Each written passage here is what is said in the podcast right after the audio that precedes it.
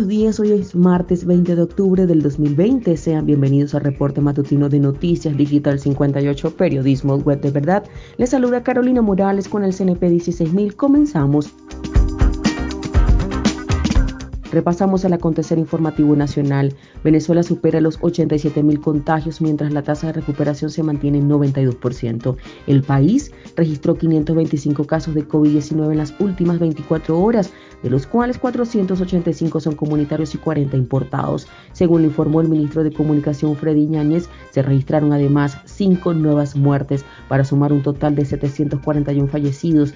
El estado Zulia es la región con más nuevos casos, 126 seguido por Mérida 70, Táchira 66. Exigen construcción de un hospital oncológico en Puerto Cabello. Un grupo de ciudadanos protestó frente al Hospital Francisco Molina Sierra en la ciudad carabobeña para exigir al gobierno que proporcione a los centros de salud de medicamentos contra el cáncer. La doctora Ana María Anselmi Velasco, miembro de Médicos Unidos Venezuela, instó a las autoridades a iniciar un plan nacional para proteger a la mujer contra el cáncer de mama. La especialista aseguró que el autoexamen no es suficiente, que también es necesaria una mamografía y una ecografía mamaria al pasar los 35 años. Consulta popular podría generar el cambio político según el comité organizador. Los organizadores manifestaron tener confianza en lograr una máxima participación de los venezolanos dentro y fuera del país, a quienes llamaron a emitir su rechazo a las elecciones del próximo 6 de diciembre. Por su parte, la ex jueza Blanca Mármol de León explicó que se trata del último recurso pacífico, democrático y electoral que estipula la Constitución Nacional para lograr un cambio en el poder político. Venezuela reitera ante la OPED su compromiso de cumplir los recortes en la producción de petróleo. El vicepresidente sectorial de Economía Tarek El Sami aseguró ante los miembros de la organización que el país respetará el límite de 7.7 millones de barriles producidos por día hasta diciembre del 2020. Resaltó además la voluntad del gobierno venezolano por consolidar un mercado petrolero internacional. Organizaciones políticas opositoras llaman a desconocer mandato de la Asamblea Nacional y Guaidó a partir del 5 de enero. A través de un comunicado, la alianza política Coalición Antiizquierda expresó que a partir de esta fecha se pierde la legitimidad de origen del Parlamento y del llamado gobierno interino, ya que para este día finaliza el vigente periodo legislativo. La alianza conformada por el Movimiento Libertario de Venezuela Derecha Ciudadana, Partido Liberal Creemos y otras organizaciones exhortó a la comunidad internacional nacional a desconocer estas estructuras. Con esta información hacemos un breve repaso por el acontecer regional. Procesión lacustre de la Chinita podría no realizarse. El padre Network Andrade, párroco de la Basílica Nuestra Señora de Chiquinquirá, manifestó que el recorrido de la Santa Patrona Zuliana por las comunidades de nuestro lago aún se están evaluando.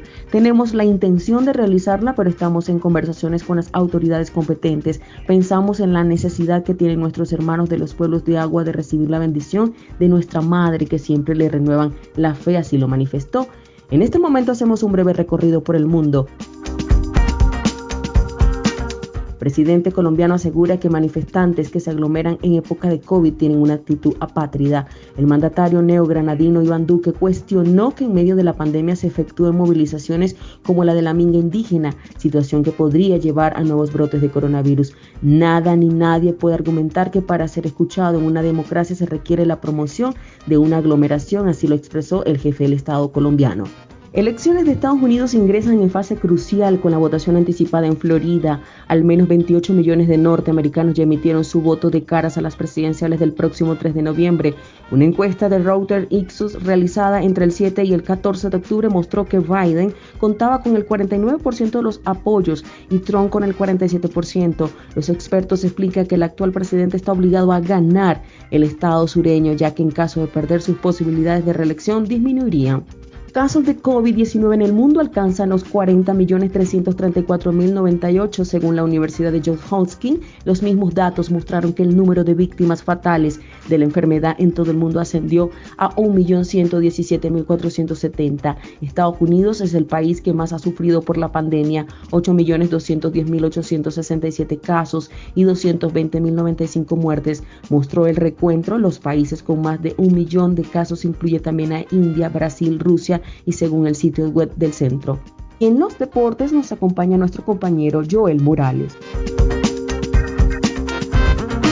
Arrancamos con buenas noticias para los amantes del béisbol criollo. La pelota venezolana podría iniciar entre el 20 y el 23 de noviembre. Este lunes los directivos de la Liga Venezolana de Béisbol Profesional sostuvieron una reunión con los equipos para definir cómo llevar a cabo la temporada 2020-2021 de nuestra pelota. Extraoficialmente se conoció que la campaña se jugaría en dos burbujas, una en la ciudad capital, Caracas, y otra en Maracay. Los equipos jugarían 35 juegos y se permitiría la presencia de público en los estadios, pero con un aforo máximo del 40%. Aún está por definirse el formato, pero se habla de dos grupos en cada sede, compuestos por cuatro equipos cada uno. Con esta gran noticia del béisbol criollo pasamos a la NFL porque hubo acción este lunes. Cardinals derrotaron cómodamente a los Cowboys. Con amplia ventaja de 38-10 sobre Dallas, Arizona logró su cuarta victoria de la temporada. El mariscal de campo de los Cardinals, Kyler Murray, pudo completar apenas 9 pases de 24 intentos, sin embargo, alcanzó unas impresionantes 188 yardas y pudo anotar uno de los touchdowns de la noche. Este martes será de pura acción deportiva con el arranque de la UEFA Champions League. Entre los encuentros más resaltantes de la jornada tendremos el Juventus Zenit de San Petersburgo, el enfrentamiento entre el Lazio y el Borussia Dortmund, el Paris Saint-Germain que recibe al Manchester United y el Chelsea que se medirá al Sevilla y por supuesto el Barcelona que se enfrenta ante el Ferencváros. Además de todo esto tendremos acción en el fútbol sudamericano con una nueva jornada de la Copa Libertadores donde el River Plate recibe al Liga de Quito mientras que el Colo Colo hace lo propio ante el Wilstermann y Santos que enfrenta a Defensa y Justicia.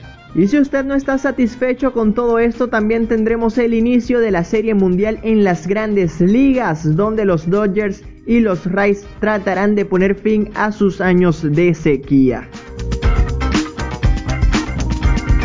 Gracias a Joel por las informaciones deportivas. Estas y otras informaciones usted puede ampliarlas en nuestra página web digital58.com.be y si desea mantenerse informado, síganos en nuestras redes sociales como arroba digitalpiso58 y suscríbase a nuestro canal de Telegram. Ponemos fin a este reporte matutino. Narró para ustedes Carolina Morales con el CNP 16000.